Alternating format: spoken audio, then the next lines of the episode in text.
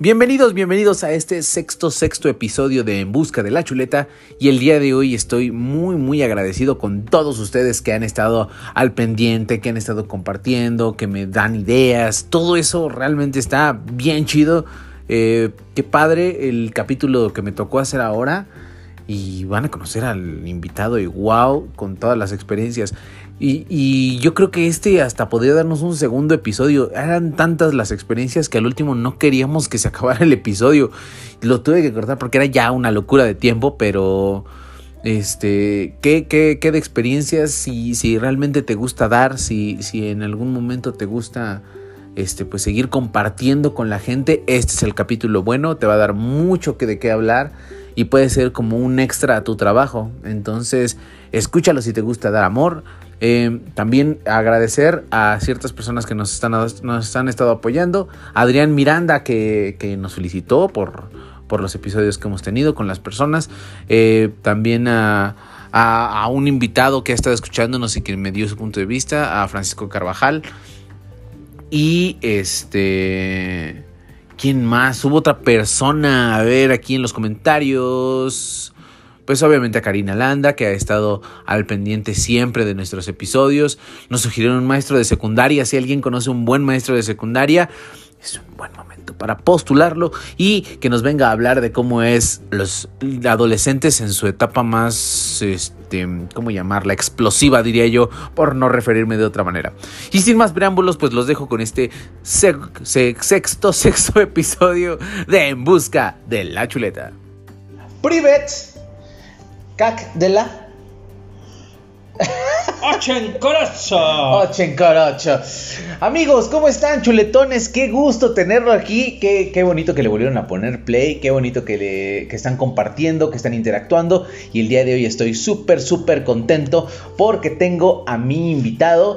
Tiene dos personalidades, déjenme contarles. El día de hoy tengo, este, primero, al doctor, el doctor Jesús Delgado que es además de todo el doctor Frankenstein. ¿Es cierto? No, doctor Einstein. Einstein, claro. Canitas, bigotín. Ah, porque tengo papá y mamá. Entonces, Canitas es mi papá y Bigotín es mi mamá. ¿Bigotín? ¿No era al revés? No, por las canitas. Ay, bueno, pues ya como vieron, estuve a entrevistar a dos en uno, eh, entre personalidad y no personalidad. Vamos a tratar de poder este, averiguar qué hace el día de hoy en este filete el Doctorus Risicus. Es el filete que vamos a tratar el día de hoy, en donde nos van a explicar cómo trabaja un médico, un doctor de la risa. De la risa. En esto que se llama la risoterapia. Y la verdad es que es un. Risaterapia. ¿Risa? Sí, porque rizo es, son los ah, rizos. pero risa. ¿Y habrá alguien que haga rizos? Sí, claro. ¿Y en terapia? Risitos de oro. bueno, pues el día de hoy, más que nada, eh, lo, lo primero que vamos a hablar es primero que nos diga ¿Quién es en realidad? Pero, pero, déjame presentar a alguien porque si no luego es muy sentido. Oh. Es, es mi, mi apoyo. ¿sí? Apoyo me acompaña en las visitas a los hospitales porque con él doy apoyo. Con apoyo. Entonces, apoyo. Te está saludando él también. Uy, apoyo. Ya, ya, ya, se, no, ya, ya, se aceleró acá. Sí, tenemos, además tenemos apoyo emocional de canino, por si en algún momento siempre llega la depresión, no hay nada como un can para poder pasar la depresión. Perfecto. Este, doctor Jesús Luis Delgado Santoveña. Este, bueno, no soy doctor, soy licenciado en administración de empresas ah, el de que, sí, cierto, el que es doctor es, el doctor Einstein. El doctor Einstein. Perdón, perdón, si tiene, no confundamos, pues son dos personalidades. Es que hoy en el inicio del año normalmente nos tenemos que ir ubicando dónde estamos y, y cómo. Entonces es, es, normal que pase esto, mi buen Frank. Claro. bueno, pues entonces estamos hablando de dos personalidades. Vamos a hablar primero fuera del personaje y entramos al personaje para que nos hable quién es el, quién es el doctor Einstein. Perfecto. ¿Vale? Entonces, primero como persona, tiene 70 años y ¿cuánto tiempo lleva dedicándose a esto? a lo de la terapia exactamente o a la vida normal no la vida normal lleva 70 no sobreviviendo en modo leyenda dice bueno Eh, llevo eh, mm, mm, 2008 fue cuando no 2009 fue cuando inicié en risaterapia. Ok. Entonces al 19 son 10, 10. 20, 21, voy a cumplir 13 años como médico de la risa. Ay. Ahora en mayo, en mayo de este año. Ahora, ahí viene una pregunta que normalmente hago. Y es, ¿qué es para usted o qué representa para usted ser un médico de la risa? Bueno, hay algo muy interesante. Tengo una playera, nada más que no me la puse ahora. Este es mi, mi uniforme de médico de la risa. Doctor Einstein. Por eso ando despeinado. Ah, Sí. ah, sí. No anda así Pero- por la vida. No. Pero entonces eh, sucedió algo muy interesante. Yo eh, viví un proceso de cáncer. Fíjese, de todos los signos del zodiaco, no fue, no fue Aries, no fue Tauro, no fue Géminis, no fue Piscis, tuvo que ser cáncer. Cáncer. Sí, vean nada más qué suerte la mía, ¿no? De los 12. ¿Quién se iba a imaginar? ¿Quién se iba a imaginar? Entonces me operaron de este cáncer. Afortunadamente no hubo metástasis, no se fue a ninguna otra parte del cuerpo. Y esto fue en el Hospital MacGregor. Ok. El 18 de mayo del 2018 precisamente. Ok. Entonces, un año después, cerca de casa pasó un vehículo que se llama la ambulancia. La Sí. Ese era el vehículo de risaterapia. Y entonces ahí iban varios médicos de la risa repartiendo volantes para ver quién se quería inscribir. Y yo me acordé que había guardado un volante de esos. Y entonces hablé, pregunté qué tenía que hacer y me dijeron, tienes que tomar un curso que se llama Estrella Blanca. Y entonces fui a tomar este curso para hacerme médico de la risa. Y entonces cuando cuando ya tomé el curso, que dura, duraba tres fines de semana, entonces ya te dan opción de, de ser médico de la risa, se forma una constelación, esa constelación en esa ocasión la fundamos y se llama Monos Hondom, éramos 22 participantes y entonces así me hice médico de la risa. Algo muy curioso de mi nombre de Einstein era que el último día del curso tenía uno que ver cómo se iba uno a caracterizar como médico de la risa para ir al hospital. Y entonces había un compañero, el doctor Cocolito, Saludos Eh, al doctor al Cocolito. doctor Cocolito, que él apoyaba ahí. Y entonces yo tenía una moto y entonces usaba un casco como, un casco como de bicicleta y usaba un chaleco de seguridad, que es este. Ok. Y entonces ese día los llevé, llevé mi bata y entonces me puse el casco de bicicleta y entonces Cocolito me dijo, no Jesús, quítate ese casco porque va a ser muy estorboso a la hora de entrar al hospital, Claro. ¿sí?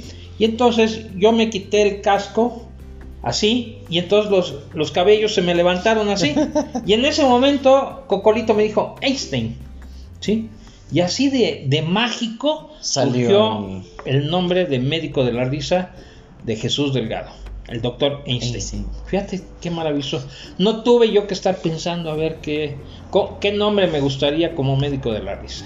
Y el peinado lo hizo todo, Sí, básicamente. sí, sí. Entonces, entonces es maravilloso.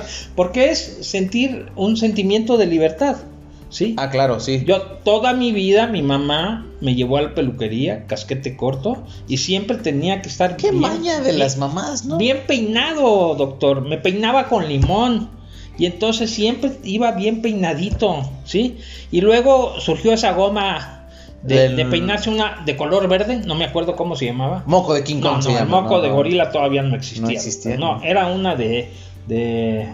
No me acuerdo qué marca, pero entonces siempre bien peinado. Entonces, Ok. ahora que yo uso este peinado como médico de la risa, feliz y encantado la vida, porque es una liberación, doctor.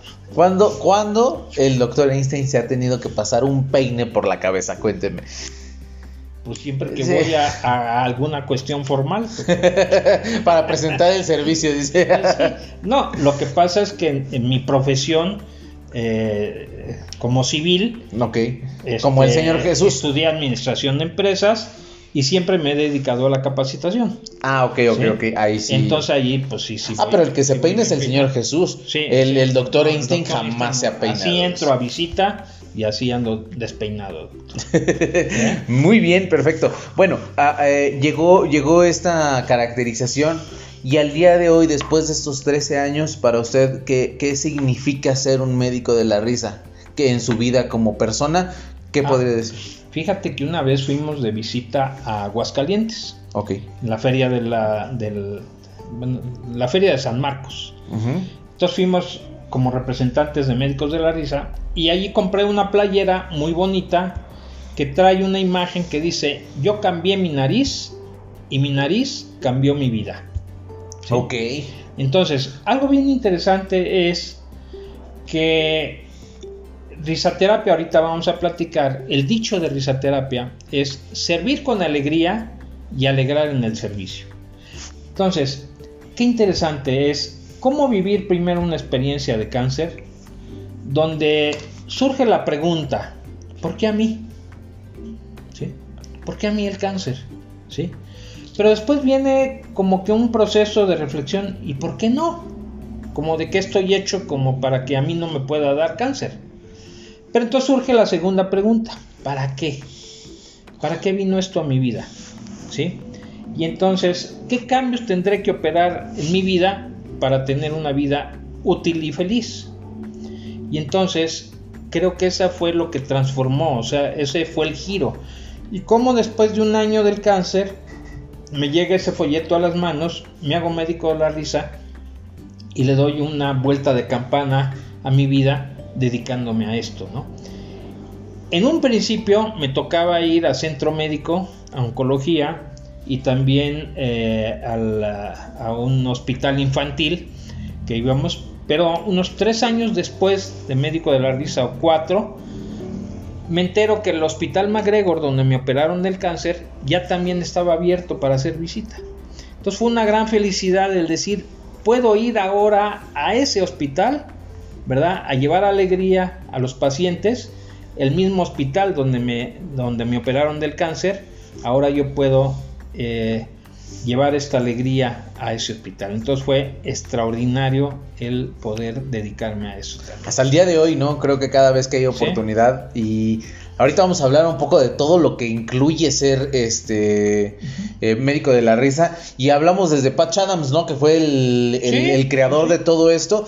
Si pueden ver la película, no sé si esté muy alejado de la realidad, creo No, que no, es- está muy... Es, digo, Robbie Williams lo hace muy bien, es un actorazo, bueno, era un actorazo.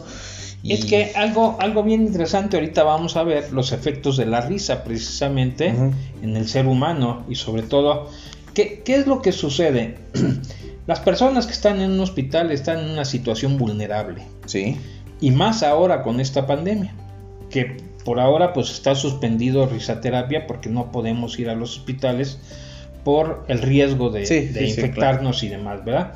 Pero vamos a un lugar donde la gente está vulnerable, está muy angustiada, está triste, está con dolor, está con sufrimiento, entonces el llevar este ratito de alegría, este ratito de conversación, de plática, precisamente es lo que los libera de ese momento de, de- de angustia, de tristeza, ¿no? Y nos lo agradecen, la gente nos lo dice, oigan, gracias por venir, es un voluntariado a risaterapia, o sea, Claro. no cobramos nada por hacer esto, entonces, eh, pues la gente contenta y agradecida por, por ese momento en lo que a lo mejor se le olvida un poco su sufrimiento, su dolor y tiene un, un momento de alegría, de risa, de carcajadas, de o simplemente de hablar y de expresar lo que sienten, su angustia, su tristeza o, o nos platican muchísimo a qué se dedicaban, cuál era su profesión, cómo fue que llegaron al hospital, en fin, y todo esto es parte de, de liberar ese Claro. estrés y esa angustia. Es, es algo que, fíjense, yo estaba, eh, me tocó hacer la investigación acerca de esto y decía Patch Adams, ninguna escuela enseña que el amor es lo más importante en la vida y ninguna universidad enseña que la compasión es lo fundamental, fundamental para lo que aspiro a desarrollar un currículo que tenga entre sus prioridades la enseñanza de la compasión. Esa fue una de las citas que hizo Patch Adams y la verdad es que está, está raro, ¿no? En, en la escuela todos, todos tienen una forma muy académica de poderte enseñar, pero ¿quién te enseña la empatía en la medicina, no? ¿Quién te enseña a, esta parte ahorita que nos va a hablar? Yo vi, y la serotonina, qué, qué forma de poderla tratar por la parte de los, de los médicos de la risa y que sí funciona. O sea, no nada más es ir y hacer, hacer felices a los niños, a los pacientes que están ahí. Decir y tratar de medicarlos de, de otra manera que normalmente no están, no están, este, los médicos dicen, no, pues es que la medicina es la que sirve, inyectar a alguien, este, abrirlo, cirugiarlo, lo que veamos. Sí. Pero hay otra forma. Hay otra forma que es como hoy en día nos alegra la vida el ver llegar a, un montón de personas. Vi videos varios en los que llegan personas y se ven que están felices, se ve que están contentos de llegar. Porque, dígame algo, es más que un trabajo. Es más que ir y hacer algo así como trabajo. Yo creo que el ser médico de la risa o cualquiera de estas actividades de los voluntariados en los que vas a ayudar a la gente eh, es una vocación yo sí creo que es un llamado de allá del, jefe de jefes. No sé si sepas quién es el jefe de jefes. Este, pues el mío se llama Emilio Azcárraga. sí, pero está más arriba. Está más arriba. ¿Eh? Ok. Pues mi tocayo, ¿no? sí, el Señor Jesús. Jesucristo, ¿no? Bueno, aunque en risaterapia nos piden no hablar de, de religión, pero pues yo creo que es un llamado de Dios, donde te dice, a ver, te estoy hoy entregando esta posibilidad Necesito me de realización, ¿verdad? Personal, de crecimiento personal, para que toques almas. Sí, yo me puedo atrever que realmente cuando vamos de visita a un hospital nos toca tocar almas. Tú decías, Frank, ahorita algo bien interesante con lo que decía Pachams. Eh, tomé yo un seminario de una semana de Camino en Compasión. ¿Sí? Y ahí nos enseñaron algo muy interesante, cómo contactar con el otro. Y entonces, eh, con, el tercer ojo que le llaman, ¿verdad? Es ver a alguien también aquí en esta parte y expresarle, yo soy tú, tú eres yo, todos somos uno. Hoy vengo con un corazón con lo mejor de mí. Toma lo que tú necesites para estar bien. ¿Eh?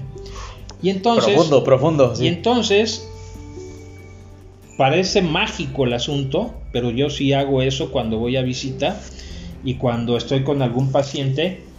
Y entonces es esa empatía, es esa conexión energética, ¿verdad? Entre uno y otro, donde es lo que llevas, un corazón abierto con lo mejor de ti, con la mejor versión de ti mismo, para darle ese, ese momento de lo que realmente él necesita, ¿sí? Y lo que él necesita no necesitas andar investigando qué es lo que necesita, simplemente con la plática, con la charla, ¿verdad? De repente surge. Me ha tocado testimonios de personas en la visita al hospital donde entras a una sala de espera donde a lo mejor hay 40 personas. Y por algo vas con una en particular, ¿sí? Y empiezas a platicar con esa persona y demás. Y le dice, oiga, ¿me permite darle un abrazo?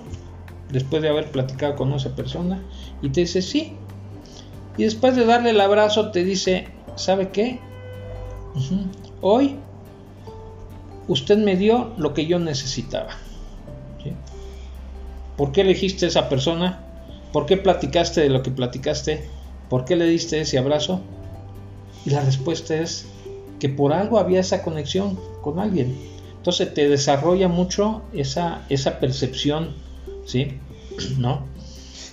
Como que es mágico el asunto. Pues es que es, es lo que usted decía, el sentido de la empatía es algo que yo lo veo y muchas personas, pero muchas, muchas, muchas personas que son, que se dedican a la medicina a veces no tienen el tacto para poder decirlo. Y yo no sé, yo no sé qué es, ¿Qué, se, ¿Qué pasará por la mente de las personas que se dedican a elaborar los planes de trabajo para poder estudiar medicina o esto, para poder desarrollar una materia, ¿no? En la cual se cheque la empatía, que se cheque la forma de poder llegar al paciente. Porque Una de las cosas es que hay médicos que yo había hablado y me dicen, sabes que yo incluso tomo terapia. Yo sí tomo terapia porque lo que uno ve en un hospital es horrible a veces, ¿no? Ir a un hospital y ver a un amputado, ir a un hospital y ver a una persona con cáncer, ir a un hospital y ver a una persona con una, una enfermedad terminal cómo yo me mantengo bien, ¿no? Es, es, lógico que en algún momento el cuerpo dice que no estoy preparado para ver esto todos los días, ¿no? No estoy preparado para que mi mente esté saludable completamente todo el tiempo.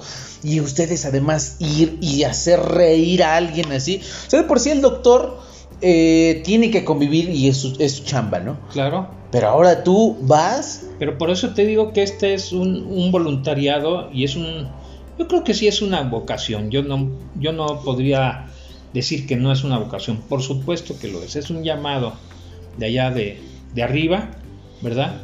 Y que es maravilloso. Fíjate, algo interesante. En centro médico, eh, un día una enfermera me llama la atención. Allí en oncología. Dice, doctor Einstein, usted hace llorar a los pacientes. ¿Qué? ¿Cómo que yo hago llorar a los pacientes? Sí, Vi que estaba usted con un joven y el joven empezó a llorar.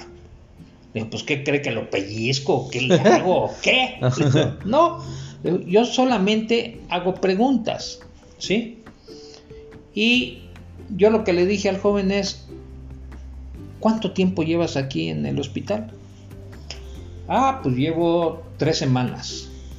Oye, y en estas tres semanas que te detectaron el cáncer y que has estado aquí en tratamiento, ¿qué has aprendido? ¿De qué te has dado cuenta? Y fue el momento en que él empezó a, llorar, se le rodaron las lágrimas. Y me dijo, de lo que me he dado cuenta es de que he sido muy egoísta, de que siempre he estado exigiendo a mis padres que me den todo, ¿sí? Y nunca me había tocado dar algo. Hoy me toca ayudar a otros pacientes de mayor edad a llevarlos al baño, a que puedan, ¿cómo se llama?, bañarse. Y hoy me toca empezar a ayudarles, dice, hoy he aprendido eso y de eso me he dado cuenta, ¿sí? De que he sido muy egoísta. Entonces, qué interesante, o sea, ¿por qué vienen a veces las enfermedades al ser humano? ¿Sí? Yo creo que son aprendizajes de vida y de crecimiento personal. Entonces, ahorita que decías también nos, nos cuestionan y nos dicen, oye, pero ¿cómo, es que usted aguanta el venir al hospital y ver a la gente? Sí me ha tocado ver a personas con un tumor o, aquí con la abierta la tráquea porque no pueden respirar y demás. Entonces, finalmente es como que te van dando las herramientas. El mismo curso de, de risaterapia, hay ciertas herramientas que te da para la comunicación, para la empatía, ¿verdad? Pero yo creo que algo, algo muy bonito es el, encomendarse, yo sí creo en los ángeles y yo sí, sí le pido a mis ángeles que me acompañen a la visita al hospital.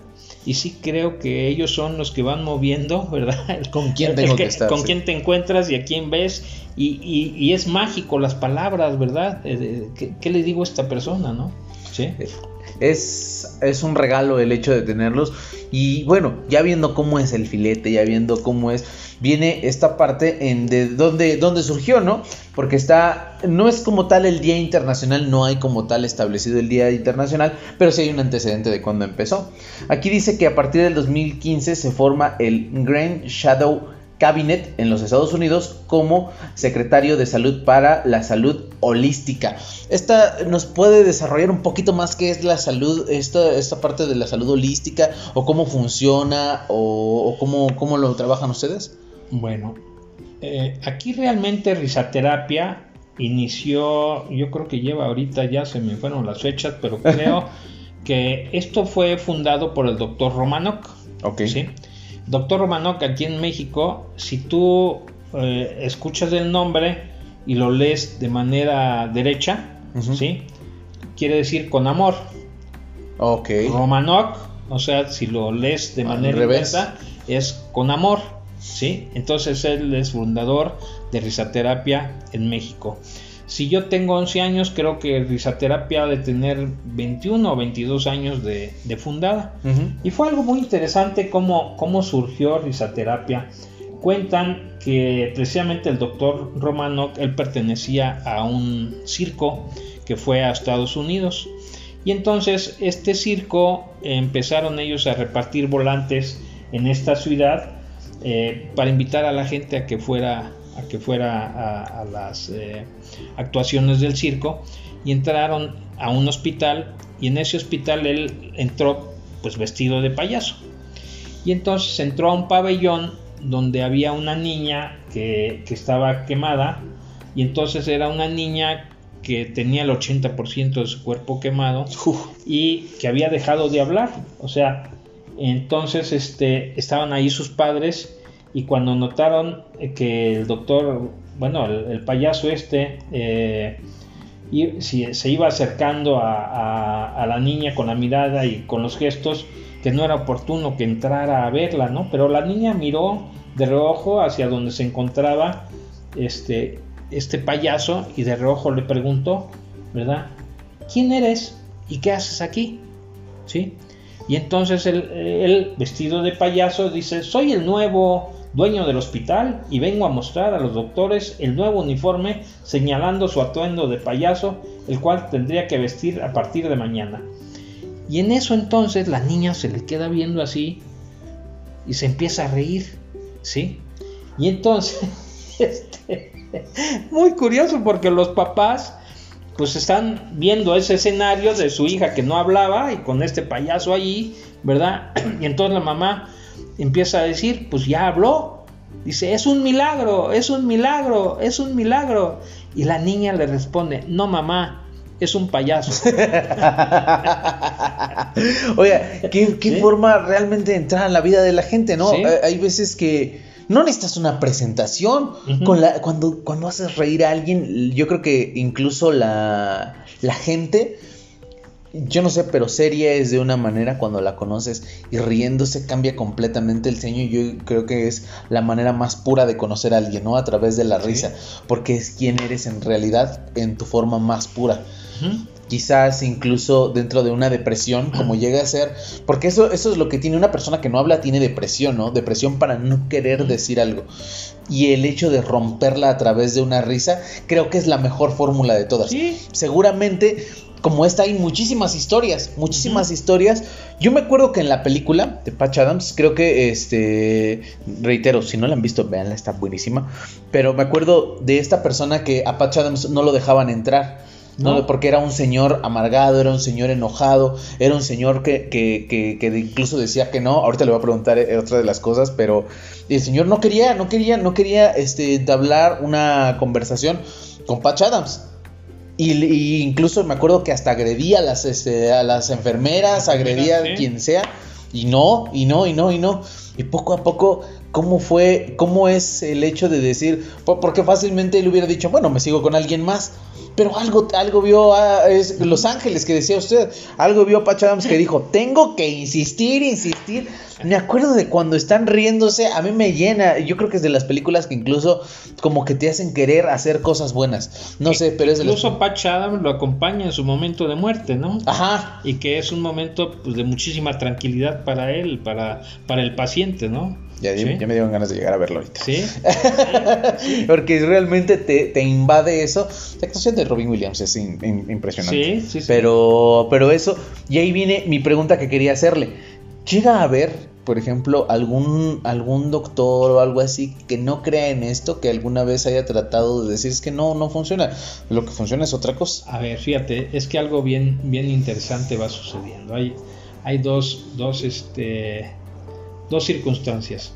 Había un paciente en centro médico que ya llevaba más de un año internado en oncología de centro médico. Lo daban de alta y regresaba porque se volvía a poner mal. ¿sí? Eh, ay, no recuerdo muy bien su nombre, me parece que era el señor Rubén. Bueno, su hijo Sergio, él iba a verlo, pues siempre ahí estaban los fines de semana.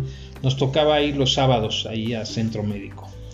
Y entonces eh, nos comentaba Sergio que su papá, cuando sabía que íbamos a ir los médicos de la risa, este, le daba mucha alegría y se preparaba, entonces íbamos el sábado.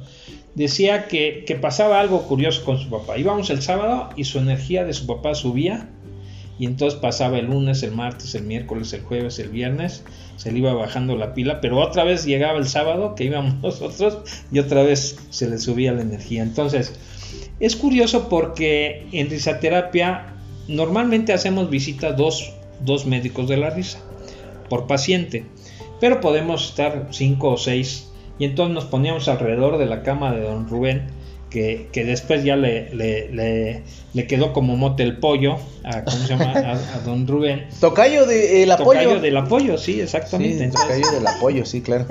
y entonces eh, nos decía algo muy padre que, bueno, cuando ya dejamos al, al paciente que nos vamos a ir, frotamos todas nuestras manos, ¿sí?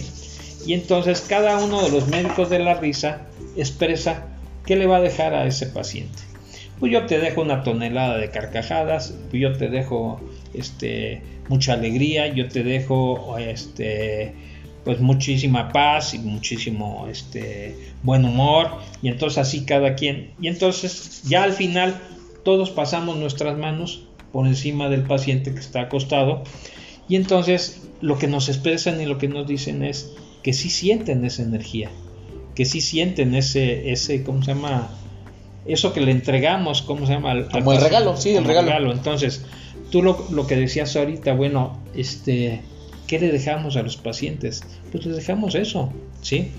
Entonces, bien curioso porque finalmente eh, el señor murió y varios médicos de la risa fuimos a su, a su, este, a, la, a su funeral y entonces nos tocó hacer guardia allí en la, en la, en la funeraria, ¿verdad? y era curioso porque nos permitieron y entonces pues estábamos 6, 8 médicos de la risa alrededor del, del, ataúd. del ataúd con nuestra nariz, ¿sí? Haciendo guardia para, para don Rubén, ¿no? Entonces, creo que es donde, donde se desarrollan estas cosas maravillosas, ¿no? O sea, nuevamente vuelvo a la vocación, pero vuelvo también el, eh, lo que nos lo que nos brinda la oportunidad de este voluntariado, ¿no? O sea, el, servir con alegría y alegrar en el servicio, ese es el dicho de, de risaterapia, ¿no? Ahora, vamos a, vamos, ya vimos el, cómo está hecho este filete, está bien elaborado. Vámonos un poquito más atrás y hablemos del niño Jesús. Vamos a hablar del niño Jesús. no, niño Jesús en el portal de Belén. del niño Jesús del Porque acaba de pasar la fecha, ahora el 25 de diciembre. Ah, bueno, Eso es, su aniversario, se puede decir, pero. hablemos, hablemos del niño Jesús Delgado para ah, hacer. Sí, sí, sí. Ah, ¿Hay, ¿Hay algún antecedente en el cual tú te acuerdes del niño Jesús Delgado haciendo esta parte o siendo alegre desde niño, siendo compartiendo algo que te dijera, es que yo sí podía, yo sí, o sea, si quizás si hubieras ido antes o te hubieras encontrado el volante antes, hubieras tenido esta interacción antes, si hubieras podido ir por ahí, o sea, tu, tu personalidad como niño, ¿cómo era? Bueno, mira, bueno, yo estudié la carrera de, de administración y cuando cuando terminé la carrera empecé a trabajar, por ejemplo, en Altos Hornos de México, como jefe de servicios y eventos. Entonces me tocaba ir a las plantas de lechería de San Martín y de Santa Clara, ¿sí? a organizar partidos de fútbol para los obreros. Y entonces era, era curioso porque no teníamos recursos. Entonces, este, eh, sobre todo, por ejemplo, allá en Lechería y San Martín, pues a veces pintaban la cancha, era una cancha chiquita, ¿verdad? Y entonces había veces que no, no pintaban la cancha. Entonces iba yo a mantenimiento, me prestaban un, una, ¿cómo se llama? Pues sí, un cable. Un cable, ok. Y entonces lo ponía en el piso y yo iba con un bote con cal y pintaba la cancha. Después en la cajuela del carro traía yo este, mis pants, mi balón, mi gorra y mi silbato. Entonces, si no llegaba el árbitro, pues yo me tocaba arbitrar el partido. ¿Sí? Y entonces este, Una vez así fue. Entonces, en la gran final me tocó pintar la cancha, hacerla de árbitro y después de maestro de ceremonias este, con entrega de los trofeos. Y me acuerdo que uno de los directores de Altos Hornos de aquí de la zona sur le dijo a mi jefe, dijo, oye, qué versátil este muchacho. Antes no jugaste el partido, o sea, era lo único que te hacía falta, dijo. Entonces, algo, algo interesante es que, que yo creo que ya en la personalidad de uno está pues el servicio, ¿no? Es el, el decir, mira, eh, me acordé de, de, ¿cómo se llama? Del multiabilidades, ¿no? Que finalmente este, claro. este Héctor Suárez, ¿cómo le llamaban? El, uh, el mil usos, ¿no? El mil usos. ¿Sí? Y entonces, bueno, ya después de allí me fui a, a Marinela, al área de capacitación, y después de Marinela me fui a Banca Serfín, también a desarrollo organizacional, eh, que también era parte de hacer programas de capacitación para los ejecutivos y después de ahí ya me fui a Peñoles al área de capacitación y desarrollo organizacional y pues mi chamba durante 21 años en Peñoles fue dar cursos de capacitación, comunicación, liderazgo, trabajo en equipo, análisis de problemas, toma de decisiones. Y creo que en la esencia la capacitación también es lo mismo. Hay, hay un video que, que utilizo yo, bueno, no más bien un, curso que doy de formación de instructores, donde algo muy importante para el instructor es el contacto visual, es estar observando a cada uno de los participantes, ¿verdad? Si está aburrido, si no está aburrido, si está atento, si no está atento, si está participando, si no está participando. Y yo creo que todo eso como que fue las bases precisamente al ir desarrollando eso de las relaciones humanas que me permitieron pues también acá en la parte profesional el, eh, yo, yo, decía mira este yo te puedo prometer algo. No sé si van a, a, aprender muchas cosas en el curso pero de que se van a divertir se van a divertir no o sea es cómo hacer tu trabajo con alegría con participación de manera amena sí y entonces creo que esa era parte de mi personalidad, o sea, cómo hacer cursos a menos este, siempre estuvo este humor en ti, o sea, siempre era así como, así como me hablas, porque lejos de sacando un poquito al doctor Einstein de todo esto, yo te veo y nosotros somos amigos de hace algún tiempo y tu personalidad es alegre, tu personalidad es hacer reír y, y, a veces es como mucho el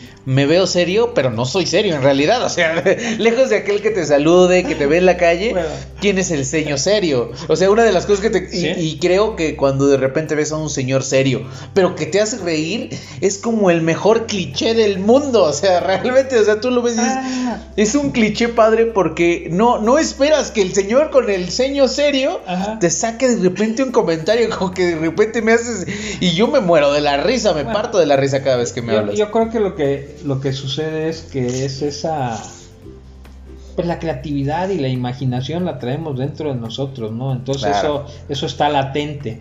Y fíjate que esto se te potencializa cuando eres médico de la risa y con la nariz roja. Yo voy por la calle y aunque no traiga la nariz físicamente, me acerco a un niño y hago una broma o hago, ¿cómo se llama? Este, algo simpático. Y entonces es ya parte de nuestra esencia, o sea, como que viene a formar ya parte de tu, de tu ser personal, de tu ser interno, ¿no? Entonces, eh, la gran pregunta, alguien, alguien me decía ahora en esta pandemia, oye Jesús, ¿cómo es posible que sales a la calle y llevas a Félix, ¿cómo se llama?, a dar la vuelta y demás? Le digo, este, con la pandemia, que no tienes miedo a infectarte? Le digo, pues no, no tengo miedo, o sea, yo no salgo a la calle con ese pensamiento de que me va a pasar algo. Le digo, además, pues yo no salgo a la calle, no ando abrazando postes, ni ando poniendo banquetas, ni como se llama, ni, pegándome en las paredes. Sí, sí, claro. O sea, pues salgo con, con un pensamiento positivo, pues de que voy a ir y que voy a regresar con bien, ¿no? Sí. Entonces, bueno, entonces, creo que esa es la parte de nuestra esencia interna, o sea, cómo es que alimentamos nuestro, nuestro sistema inmunológico. Pues precisamente con este tipo de cosas, ¿verdad? O sea, tú hace rato comentabas, ¿no? Que, tú ríes y que, que, te la pasas bien y demás. Bueno, pues finalmente esa es parte interna nuestra que nos nutre en nuestro organismo y que finalmente, bueno, yo sí creo en los chakras, alguna vez estudié Reiki, estimulación neural y sí creo que existe la energía internamente, ¿no? El mismo Einstein decía, la energía no se crea ni se destruye, solo se transforma. Y cuando nosotros frotamos nuestras manos, frótalas por favor, ¿sí? ¿Sí? ¿Qué empiezas a sentir en ese de Calor. pues esa es energía. Y ahora si pones tus manos, como que empieza a haber una conexión Sí. sí, sí, sí. entre una otra. Bueno, esa es energía.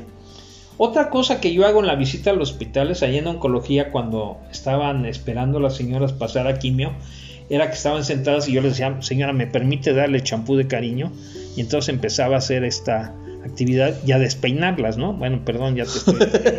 Yo traigo el look de presentador el día de hoy. El, el, el codo de, de, de ese del doctor Sí. Einstein.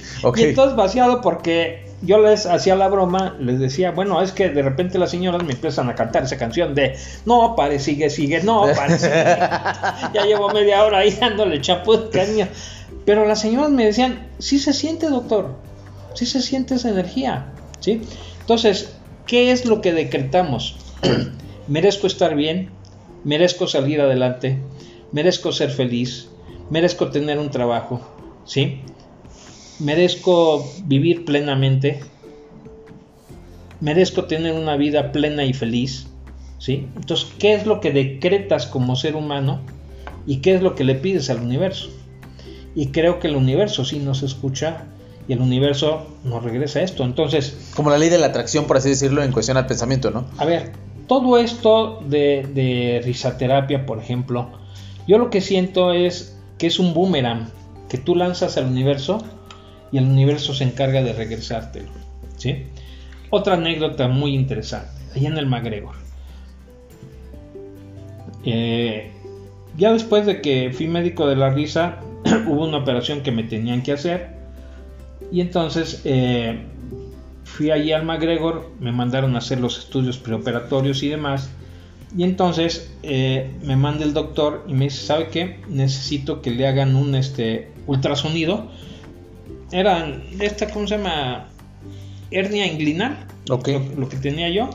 Y entonces me tenían que hacer un estudio eh, precisamente con ultrasonido para ver cómo estaban los intestinos. Bueno, voy y pido la cita y por decir, la, la operación era un 20 de junio y entonces la cita al ultrasonido me la van dan para agosto. Entonces le digo, oiga, pero pues si a mí me van a operar el 21 de junio, ya para qué quiero el ultrasonido en agosto, pues no me sirve de nada. Entonces me dice, no, pues lo único que usted puede hacer es pues hablar con la jefa de rayos X a ver qué le dice ella. Pues ese día no estaba y entonces dice, pues venga mañana. Ya, voy al día siguiente, allá en el MacGregor. Entonces ya me presento con ella, oiga doctora, pues mire, me dieron esta cita, pero ustedes parece que no tienen espacio, me lo dan para agosto y mi operación es en junio. Le digo, por cierto, fíjese que, que aquí venimos todos los jueves, soy médico de la risa y visitamos aquí el hospital. Ah, ustedes son médicos de los que sí los he visto luego ahí en piso, sí. Doctor Einstein a sus órdenes, me con ella. Me dice, a ver, este, entonces necesita usted un ultrasonido. Sí, le digo, pero pues antes de la operación. A ver, permítame tantito. Toma el teléfono. Doctor fulano de tal, el de ultrasonido. ¿Está usted ocupado en este momento, doctor? No, no, no, estoy libre. ¿Sabe qué? Ahorita le mando a un paciente de nombre Jesús Delgado. Este, por favor, lo atiende. Cuelga, me da la orden y paso con el doctor de inmediato a que me hagan el ultrasonido. Pero el que le consiguió la cita ahí es el doctor Einstein, ¿eh? déjeme decirle. No fue Jesús Delgado. Ahí no fue Jesús Delgado el Yo que no sé. Estas son las palancas de ser el doctor Einstein, porque déjeme decirle. O Por sea, eso te digo, o sea, ese es el boomerang que tú lanzas al universo y el universo te lo regresa en abundancia. Se te abren las puertas, logras, ¿cómo se llama?, salir adelante, este, se facilitan muchas cosas, ¿no? Fíjese que Sí. estaba, ah, bueno, investigando cómo funciona esto.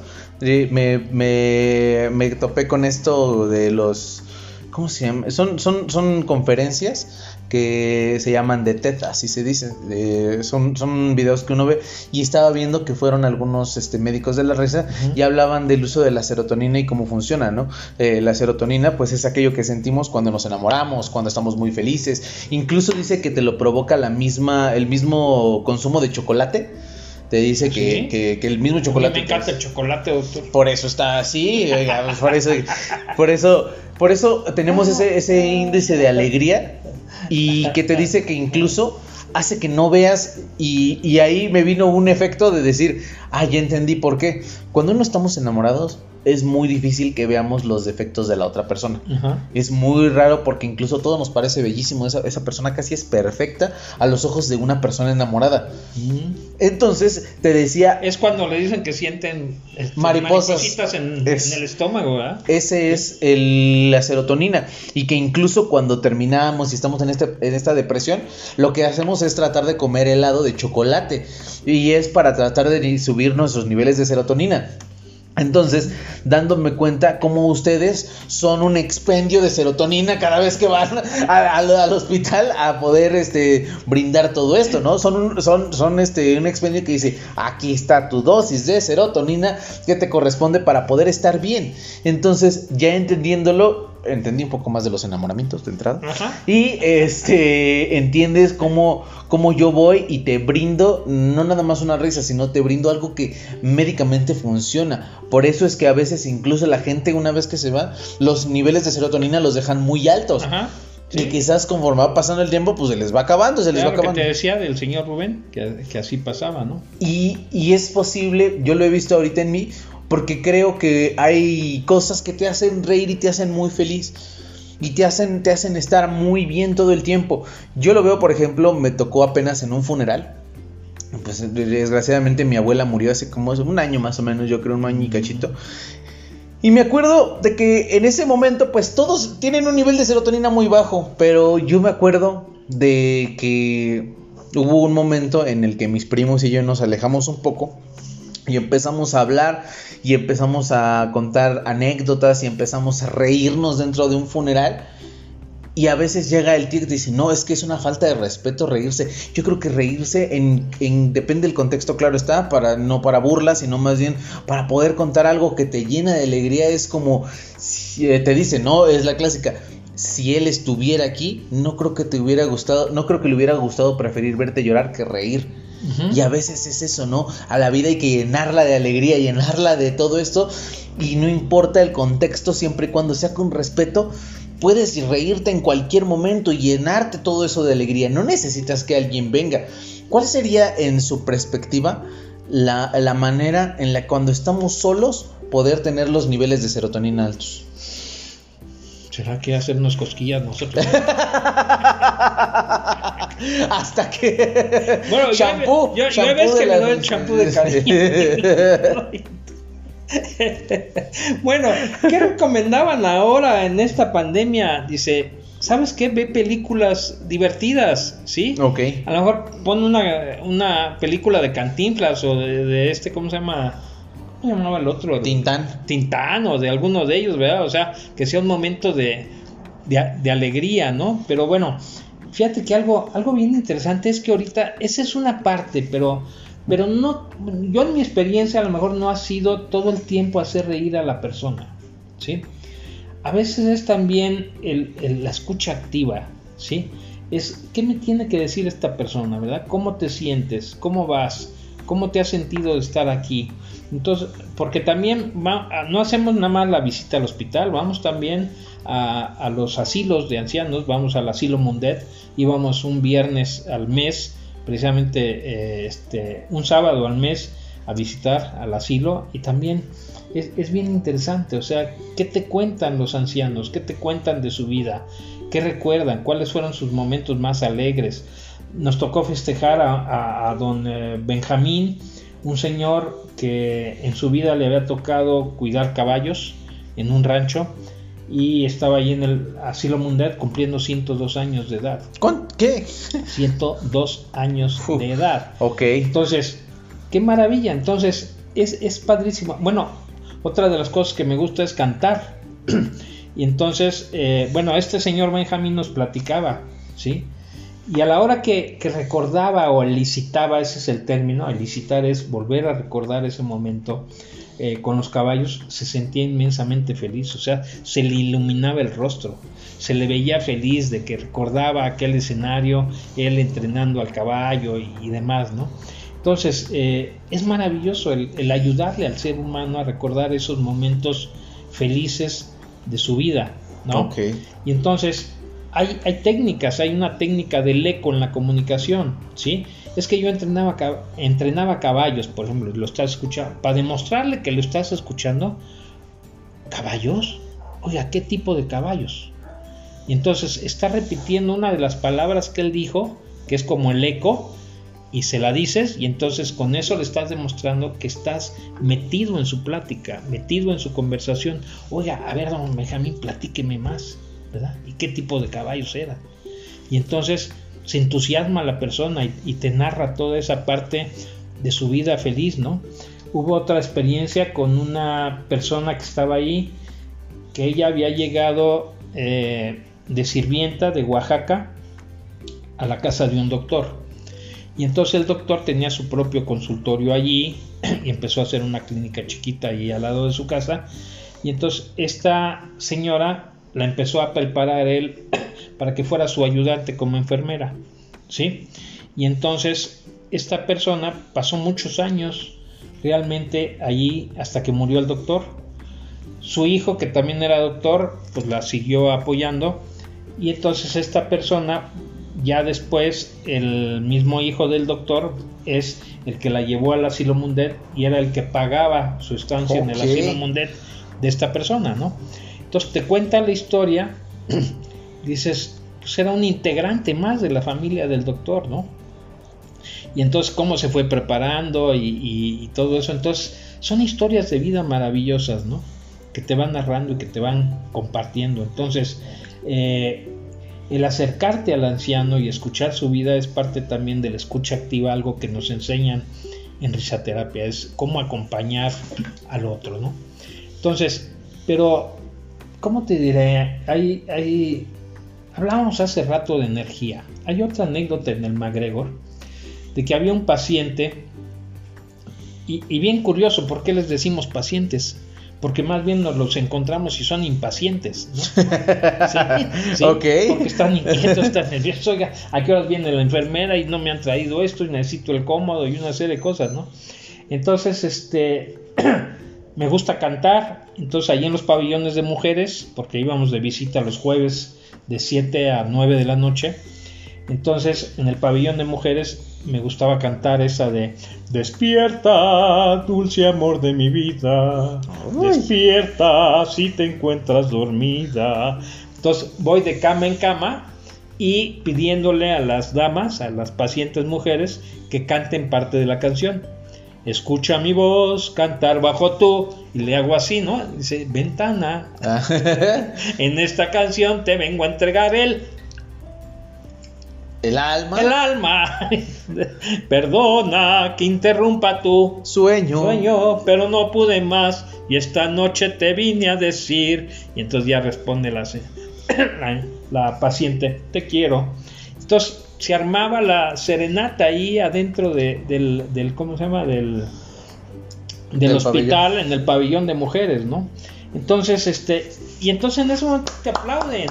Y dices, oiga, gracias, gracias. ¿A poco se hubieran imaginado que les trajéramos esta serenata al Holiday Inns?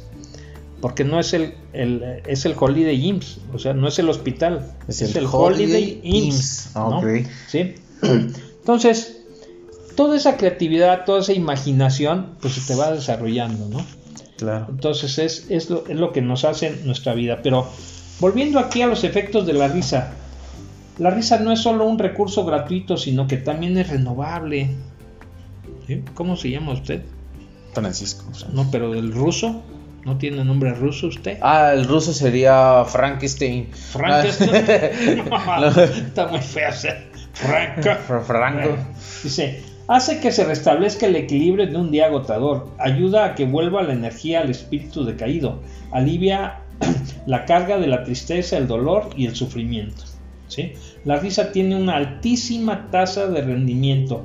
Se obtiene resultados positivos cuando nos reímos con otros en lugar de hacerlo nosotros mismos. Entonces,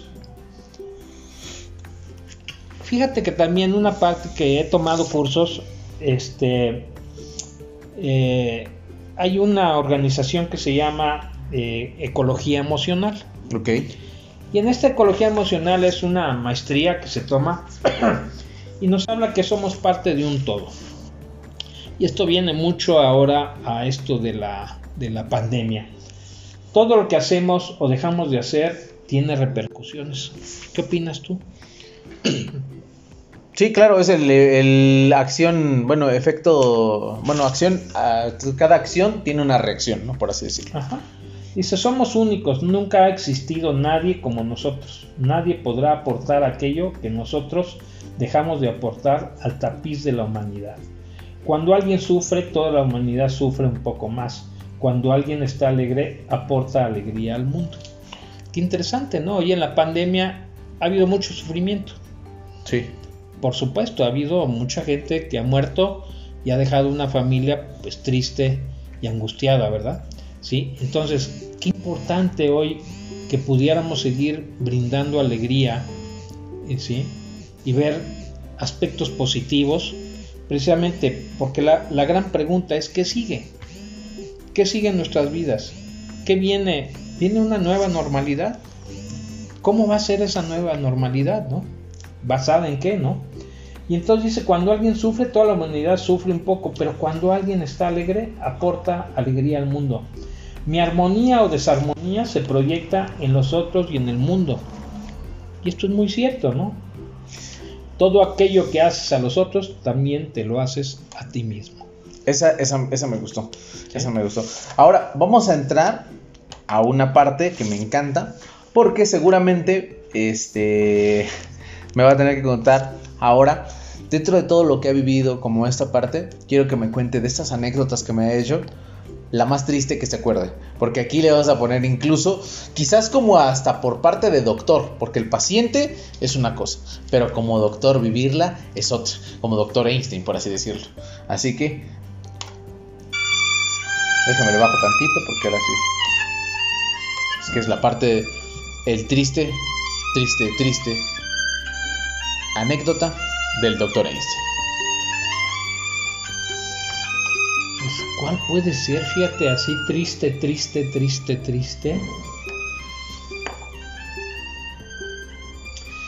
Tal vez una anécdota es una vez que iba a centro médico también, a oncología, iba por uno de los pasillos y vi a una, a una viejita ahí detenida, parada, y estaba llorando. Y este, y entonces me acerco a ella y le digo, "Abuelita, este, ¿me permite acercarme?" "Sí." Le digo, "Perdón que le pregunte, ¿por qué está usted llorando?" Entonces me dice, eh, pues es que acabo de recibir una noticia muy triste aquí adentro le acaban de hacer un estudio a mi, a mi nieta, tiene 17 años, y pues le acaban de detectar muerte cerebral. Y entonces en ese momento, este, Frank, es, es, la parte de magia del médico de la risa. Vino a mi mente, ¿qué le digo a esta señora? Está difícil. es delicado incluso, ¿no? ¿Qué le digo? ¿Qué le expreso? O sea, ¿cómo, cómo este, hago esa empatía con ella, no? Le dije, este, lo siento mucho, le digo, oiga, pero, ¿qué ha pasado en su familia a partir de esta situación con su nieta? ¿Qué ha pasado en su familia?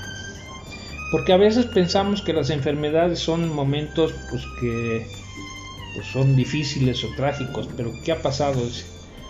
Pues es que mi nieta, gracias a esto, ha unido a la familia. Habría, había varios de sus hermanos que estaban alejados y ahora han regresado.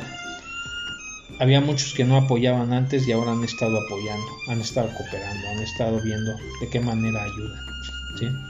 Entonces, hay veces que, que, de algo triste o de algo difícil eh, decimos por qué, por qué a mí nuevamente, por qué a mí esta enfermedad, por qué a mi nieta, si está en su etapa de, jovencita, ¿verdad? Con, un futuro, ¿verdad? ¿Por qué, a ella? Y, sin embargo, esto, esto me trae eh, la reflexión de un libro de Elizabeth Kubler-Ross, que es la madre de la natología, de la tanatología, en la que ese libro dice lecciones de vida. Entonces es ¿qué aprendemos a través de las enfermedades? ¿Qué aprendemos a través de estas experiencias difíciles? ¿no? Entonces, finalmente le dije, ¿me permite abrazarla? Sí. Y entonces sí recargué mi cabeza con ella, le abracé y sí oía yo sus sollozos, sí oía yo y percibía yo sus lágrimas, pero después se separa, me toma de las manos y me dice gracias. Es el mejor regalo de todos, ¿no? ¿no? No hay nada como eso, la verdad que Ah, vamos a sacudirnos un poco, porque esto sí, este sí estuvo, este sí estuvo pegador, pegador. Este, para este lo voy a tener que hablar en terapia. Pero, pero deja, deja decirte otro, que fue al inicio de, de, que empecé yo como médico de la risa. Si nos da tiempo, ¿cuánto, cuánto nos falta? Ya nos quedan, ya nos queda poco, porque todavía ahí me la, voy a, me la voy a tener que guardar como extra, la voy a poner en el material extra. Si todos quieren escuchar la, la, anécdota que, que, no va a poder salir al aire, porque si no nos vamos... No, no, no si, si nos acabamos tengo que hacer tres episodios con usted, oiga. Pero esta es, es parte de lo mismo. Eh, cuando terminamos nosotros de, de, médicos de la risa se forma una constelación. Entonces esa constelación, todo está unido con el universo. ¿sí? Entonces hay un... Eh, el curso se llama Estrella Blanca para ir a hospitales con niños. Estrella Roja es para ir con adultos y Estrella Azul es para ir a comunidades eh, como cuando hay un terremoto, cuando hay este, un, temblor o una situación difícil, ¿no? Entonces, eh, la cuestión es que terminamos el curso y entonces nos tocaba ir ahí al hospital infantil, ahí en Cuauhtémoc. Y era mi primera, bueno, mi segunda o tercera visita. Entonces entramos al pabellón de los, de los niños, de los cuneros, y entonces estaba un papá cargando a su bebé. ¿sí? Y entonces siempre preguntamos si podemos entrar. ¿Nos permiten entrar? Sí, pasen, por favor. Y entonces este, está cargando él a su bebé, lo veo a él de espaldas y ya entramos y entonces voltea con su bebé y lo muestra así, era una bebita, Adriana, y entonces la veo yo y la bebé con hidrocefalia, o sea, su cerebro así agrandado, ¿no? Ay, Dios mío, el impacto para mí fue durísimo, ¿no? Yo dije, nunca había visto yo un bebé con hidrocefalia, ¿no? Y entonces el papá me dice, ¿verdad que es bella mi hija? ¡Ay, qué bonito! ¿Qué le respondo en ese momento? O sea, ¿cómo le, ¿qué le dijo al Señor, verdad? O sea, ¡ay! ¿Cómo le digo que es bella su hija? ¿Sí? Dijo, ¿sabe qué? Así hace cuenta de veras, Frank, como que me llega la información de arriba. Es un angelito. Eso fue lo que le dije. Su hija es un angelito. ¿Sí? Oiga, ¿y cómo ha estado? No, está muy inquieta, no se quiere dormir. Oiga, pues nosotros somos expertos en hacer dormir a los bebés. y oye la doctora de la risa que me acompañaba, ¿no? Y entonces, este, nos permite cantarle.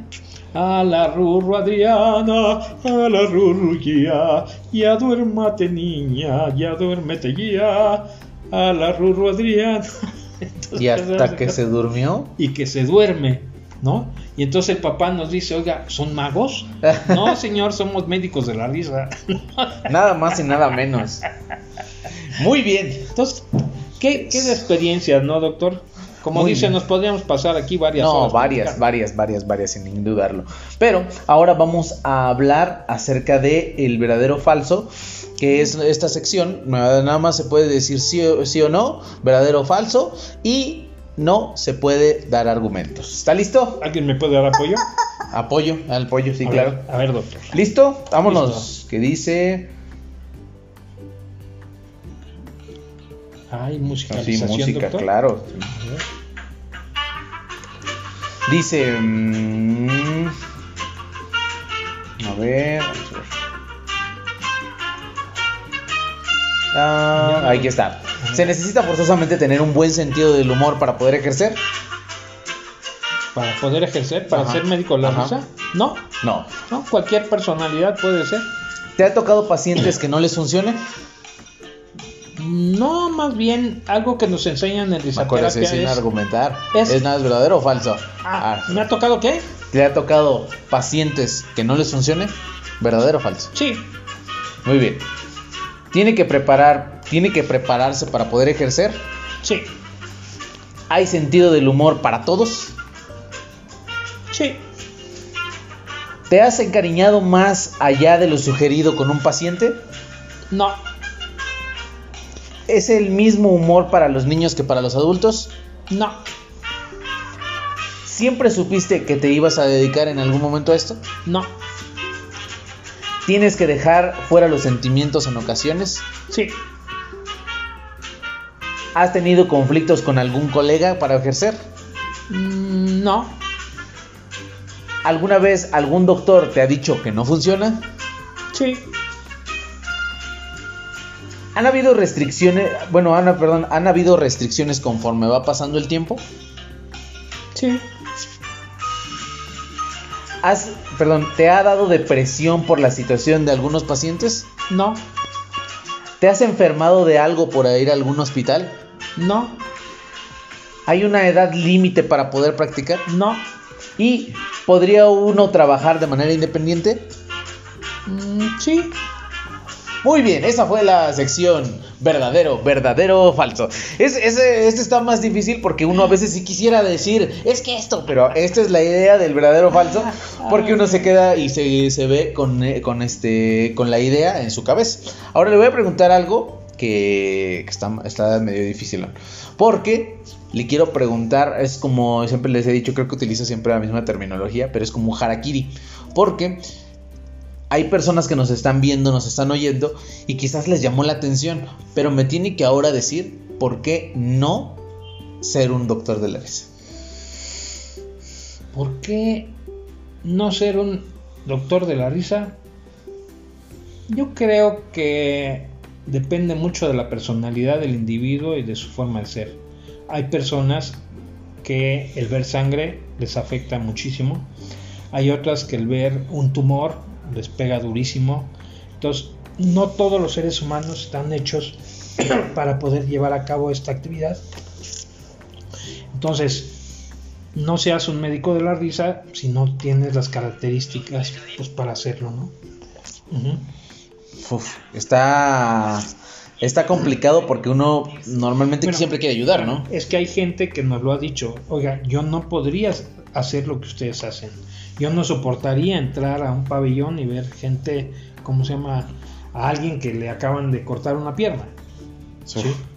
¿No? Entonces, eso es, ese es el que no, por eso no, no debería de. Exactamente. Muy bien, ahora te ve, esta es la última, con esta vamos a cerrar y esta sección me súper encanta porque yo tengo un invitado y este invitado viene de otro planeta, viene de Saturno.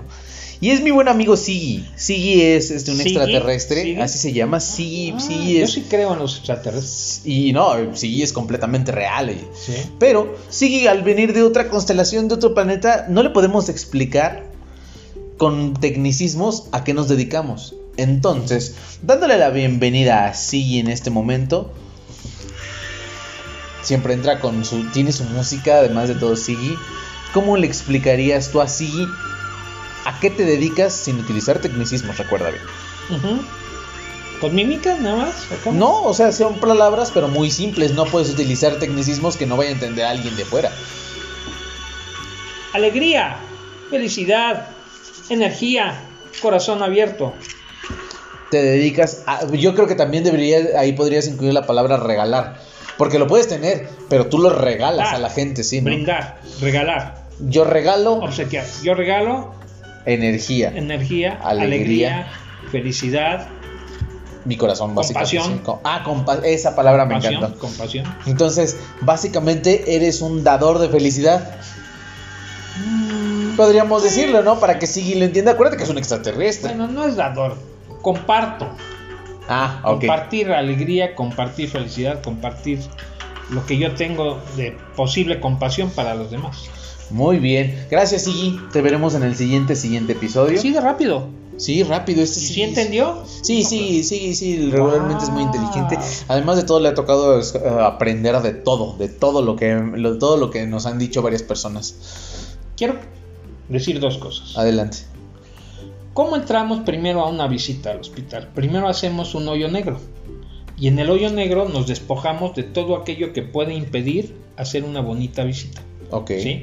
Tensiones, ay, es que me regañaron, es que me llamaron la atención, es que casi choco al venir para acá. Entonces, todo eso nos despojamos, lo echamos en un hoyo negro y cerramos el hoyo negro. ¿sí? Y después ya nos queda. caracterizamos como médicos de la risa para entrar a la visita al hospital. Se queda Jesús básicamente en la entrada. Ahí se queda dentro del hoyo negro todo lo que nos puede impedir el cansancio, el enojo, la molestia, el- todo lo que no nos puede impedir el hacer una bonita visita. Pero después la otra cuestión de mucho de lo que hemos platicado ahorita es qué hacemos al final de la visita. Al final de la visita hacemos una actividad que se llama regadera. ¿sí? ¿Regadera? regadera. ¿sí? Es como en el ámbito psicológico, ¿verdad? O sea, ¿por qué los terapeutas tienen que tener su propia terapia de todas las historias que escuchan? Pues porque tienen que liberarse de muchas cosas. La Claro. regadera es lo mismo. ¿Qué dejo y qué me llevo? ¿Qué dejo? Dejo ese tumor que vi, dejo ese señor que no me dejó que lo abrazara, dejo esa enfermera que me regañó, dejo oh, todo aquello que, que no me gustó de la visita, ¿sí? ¿Qué me llevo? Los agradecimientos, las sonrisas de los niños, este, ese señor que me contó un chiste, o sea, todo aquello que me nutre, todo eso me lo llevo. Y dejo todo lo que yo no puedo modificar, todo lo que yo no puedo cambiar. ¿Para qué te lo llevas? No te va a servir de nada. ¿sí? O sea, no me llevo a esa persona que sé que le amputaron la pierna y que estaba muy angustiada. ¿Para qué te llevas esa angustia? No puedes hacer nada al respecto, no te la lleves. Ahí déjala en esta regadera. ¿sí? Esa sería la primera. No, esa es la segunda. Al final de la visita es la regadera. Al fin, ah, ok, ok. Sí. Y retomas básicamente otra vez lo que dejaste en el hoyo negro. No, no, eso ya se quedó en el hoyo negro. Ah, ahí se queda claro. Ok, ok, ok. Muy bien. Bueno, pues este, primero que nada, chuletones, qué, qué, qué alegría. Este, este, este capítulo me llenó de serotonina. Eso es lo único que voy a decir. Gracias por la que me regalaste. Gracias. Desde que llegamos, no saben, pero tras bambalinas me dieron mi kit de alegría, me dieron todo lo que yo tenía de felicidad. Y la verdad es que no te queda otra que poder despedirnos en algún momento con una canción que, que expresaría lo, lo mucho, lo mucho que nos puede dar este capítulo. Gracias, chuletones, gracias por vernos otra vez. Nos estaremos Hay viendo en el apoyo. próximo apoyo. apoyo, El próximo, el próximo episodio Muchas de gracias, Frank. En busca, en busca de, De, la, la, chuleta. chuleta. Amigos, gracias, gracias que se quedaron hasta el último.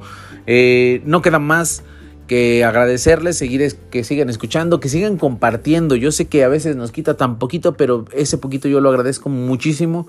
Son increíbles toda la audiencia de chuletas y chuletones. Muy, muy buen, muy buen contenido que hemos estado subiendo. Gracias por estar aquí con nosotros hasta el día de hoy y nos veremos en el siguiente en busca de la chuleta.